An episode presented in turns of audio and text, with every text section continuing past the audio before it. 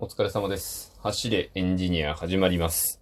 あの、今日夜食の話しようと思うんですよ。夜食。まあ僕前にも一度夜食の話した気がするんですけど、もう一回夜食の話です。夜食ってね、まあ魅力的なんですよね。だって夜中ってお腹空くんですよ。だって考えてみてくださいよ。朝7時にご飯食べるとするじゃないですか。12時にお昼食べるじゃないですか。でまあ、夜7時に夕飯食べるとするじゃないですか。じゃあ5時間後の12時にはもう一回お腹すくに決まってるんですよ。当たり前ですよね。だって7時、12時、7時と食べたら12時にも食べたくなるに決まってるんですよ。だからそこの時間帯で物を食うのはもう必然。しょうがない。もうそういう話なんです。っていう話をね、今日するんですけど。まあ言いたいこと今終わっちゃったんですけど。もうね、人は夜食を食わずにはいられんのですよ。12時を回るまで起きてしまったらもうお腹は空くもの。もうお腹が空いたら人は食べる。それはもう自然の摂理当たり前っていうことでね。まあ夜食食べるんですけど。じゃあ何ならいいのか。あんまりね、なんか甘いもの食べたりとか、あんまり炭水化物もりもり食べたらあんま良くないっていうのは言われていることじゃないですか。なのでね、まあ一応そこには乗っ取ってやろうかと。まあ渋々乗っ取ってやろうかというところなんですけど。まあ、ぶっちゃけね、おにぎり1個ぐらいだったらいいんじゃないかと思うんですよ。正直これ僕個人の話にはなるんですけど、あんまりこう人を敵に回すようなことは言いたくないんですが、僕あんまり食べても太らないんですよね。うん。正直なとこね。で、あんまりあの、お菓子とかになるとちょっと、あの、なんか、こう、なんか肌に出たりとかね、すると思うんで、お菓子は避けようかなとは思うんですけど、おにぎりはね、ご飯、体に悪いわけじゃないですからね、ご飯は。ね。だから、おにぎりぐらいならいいかなと、まあ思うわけなんですけど、まあ、僕はそうだとしても、他の人そうじゃない人の方が多いんで、そうじゃない話をすると、ヨーグルトをね、食べることが多いですね。ヨーグルト。美味しいですよね、ヨーグルト。あのね、明治ブルガリアヨーグルトの、あの、背の低い方あるじゃないですか。あの、風呂、風呂桶みたいな感じのやつ。あ、まあ、これ聞いている方がものすごい豪邸に住んでて、でっかいお風呂に入ってるんだとしたら、風呂桶っていう表現は適切じゃないんだと思うんですけど、あの、風呂桶って言ったらすごい通じやすいと思うんですよ。あの、横に長くてあんまり底が深くないやつ。要するに風呂桶ですよ。風呂釜っていうんですかね。風呂釜か。風呂桶はすくうやつか。うん。で、まあ、風呂釜、風呂釜みたいな、あの、ヨーグルト。今、風呂釜って何回言ったんでしょうね。風呂、あれに、蜂蜜をね、ピュッとやってからね、食べるのが好きなんです。あの、普通のお砂糖より蜂蜜の方がいいんじゃねっていう、なんかすごいこう、印象だけで語っているんですけど、ね、結構食べ応えがあってね、好きなんですよ、それが。あとは、まあ、定番ですけど、あの、サラダチキンとかね。サラダチキンね、あれ、こう、メーカーにもよるんですけどね、どのコンビニのサラダチキンがいいかな。僕は結構セブンのが好きなんですけど、ものによってはなんかあの、パッサパサで口の中の水分全部持っていかれるみたいな。持っていかれるとまでは言わんけど、うん。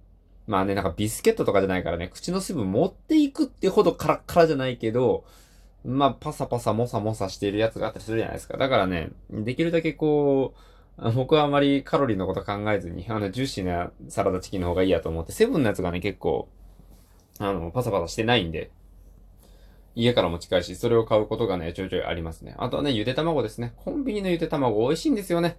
あれって、あの、塩つけなくても塩味してるじゃないですか。あれはなんか茹でた後に、塩水につけてるらしいですね。なんかクックパッドとかでも作り方出てるらしいですよ。あの、茹でた卵を殻を剥かずに塩水につけるんですよ。そしたら、あの、塩味のしたゆで卵ができるんだそうです。ぜひやってみたいですね。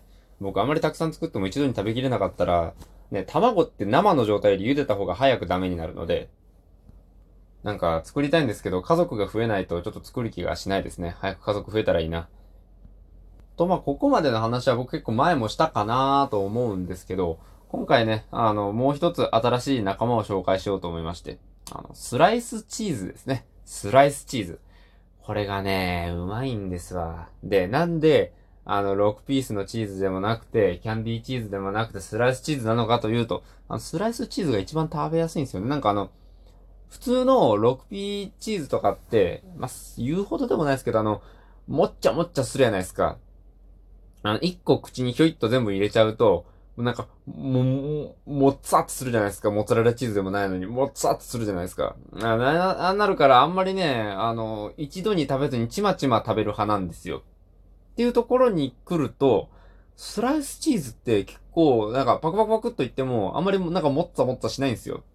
あれ多分ね、なんか、もともとあの形状になっているからなのかもしれないんですけどね。多分ね、成分とか、なんか材料とかその変わらないと思うんですけど。だからね、なんかスライスチーズの方が僕はなんか食べやすくて好きですね。あと、料理に使えるというか、そもそも夜食にスライスチーズを食べること自体が料理で余ったチーズを食ってるっていうだけなんですけど、ね、スライスチーズってね、使い勝手いいんですよ。普段料理しない人にもね、使い勝手が良くて、あ例えば、グラタンにチーズもっと入れたいとか、カレーうどんにチーズ乗せるとか、カレー味のやつ大体チーズ乗せたらうまいですからね。そういうことするときにね、スライスチーズは重宝するんですよ。で、あの、夜食、めっちゃ声が上がった。で、夜食で食べるときのために、とろけるチーズじゃなくて、あえてスライスチーズにしておくと。まあ、とろけるチーズの方がなんかミニョンってなってうまいんですけど、とろけるチーズ基本的にあれなんか火通さずに食べるもんじゃないっていう風に聞くので、スライスチーズでいただくようにしていますね。はい。まあ今日はね、そんな感じで夜食の紹介をしてみたんですけど、なんか皆さんおすすめの夜食って何ですかね？僕はやっぱりどうしてもなんか、罪悪感を得まいと思ったら炭水化物に偏る、かな逆じゃわ。炭水化物じゃないね。タンパク質に偏るところがあるんですけど、もしかしたらね、あの、野菜スティックとかもね、ありかもしれないですね。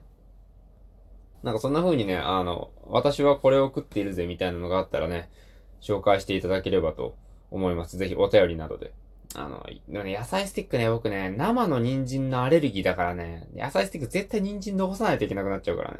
残すか、あの、家で食べるときは、あの、人参だけチンしますね。人参だけチンして、火通したら食べれるんで、あの、生の人参はそういう風にして処理しなきゃいけないから、ちょっとね、なんか、こう、縁遠いんですよね。あの、バーニャカウダというか、野菜スティックは。まあ、また話取れちゃったんですけど、お便りお待ちしております。あとは、リアクションやフォローも励みになりますのでよろしくお願いいたします。